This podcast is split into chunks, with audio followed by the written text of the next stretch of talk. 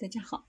欢迎收听历史老师讲机器人，向孩子参加机器人竞赛、创意编程、创客竞赛辅导，找历史老师。欢迎添加微信号幺三五三五九二零六八，或搜索钉钉群三五三二八四三。今天历史老师给大家分享的是，磁铁可以更好的控制假肢。对于假肢的截肢者来说，最大的挑战就是控制假肢，使其与自然肢体以相同的方式来移动。大多数假肢都使用的是肌电图来进行控制，这是一种记录肌肉电活动的方法，但对假肢的控制非常的有限。麻省理工的研究人员开发了一种替代方法，可以更精确地控制假肢。将小蜘蛛插入截肢残渣内的肌肉组织后，可以在肌肉收缩时精确地测量肌肉长度，可以在几毫秒内将这种反馈传递给仿生假肢。研究人员测试了磁显微法，并表明它可以提供快速准确的动物肌肉力量测试。未来几年可能就可以在截肢患者身上测试这种方法。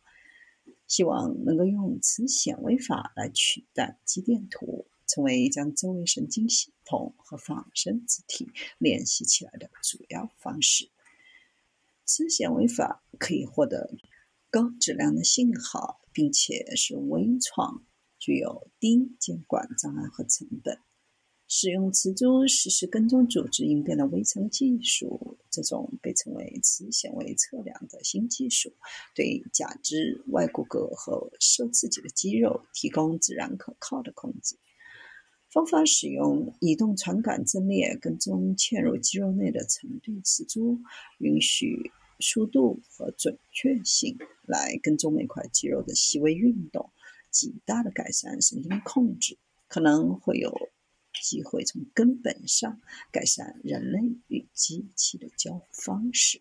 使用现有的假肢设备，可以使用电极或者人体肌肉的电测量。电极连接到皮肤的表面，或者通过手术植入肌肉。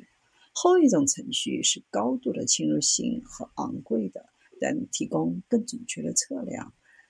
肌电图都只提供有关肌肉电活动的信息，而不是长度和速度。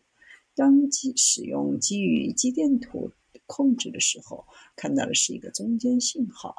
看到的是大脑告诉肌肉做什么，而不是肌肉实际在做什么。基于这样一个想法，如果传感器可以测量肌肉正在做什么，测量将提供对假肢更精准的控制。为了实现这一目标，研究人员决定将成对的磁珠插入肌肉中，通过测量磁铁相对于彼此的运动方式，计算肌肉收缩的程度和速度。两年前开发的一种算法，大大减少了传感器确定嵌入体内小磁珠位置所需的时间，帮助研究人员克服了使用磁显微法控制机体的主要障碍之一。即此类测量的长滞后时间。测量算法跟踪插入火鸡小腿肌肉中磁铁的能力。使用的磁珠直径为三毫米，插入的距离为三厘米。如果离得更近，磁珠会相互移动。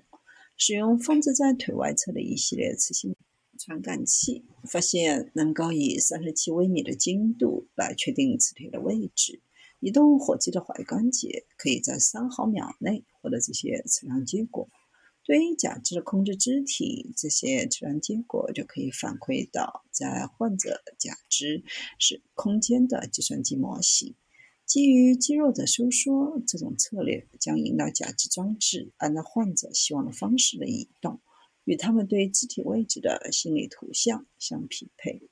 通过磁显微法直接测量肌肉的长度和速度，对整个肢体的数学建模可以计算出要控制的假肢关节的目标位置和速度，然后用一个简单的机器人控制器就可以控制这些关节。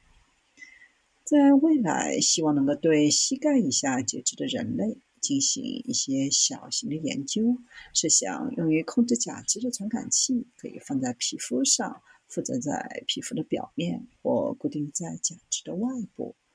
此显微法还可用于功能性电刺激的技术来改善肌肉的控制，帮助脊髓损伤患者恢复活动的能力。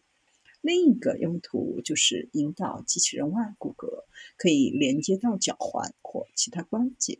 包括帮助中风或其他类型肌肉无力的人。从本质上讲，磁铁和外骨骼充当人造肌肉，放大肢体中生物肌肉的输出，就像汽车中使用的动力转向系统。磁显微法方法的另一个优点就是微创。一旦插入肌肉，这些珠子就可以终身保持原位，无需更换。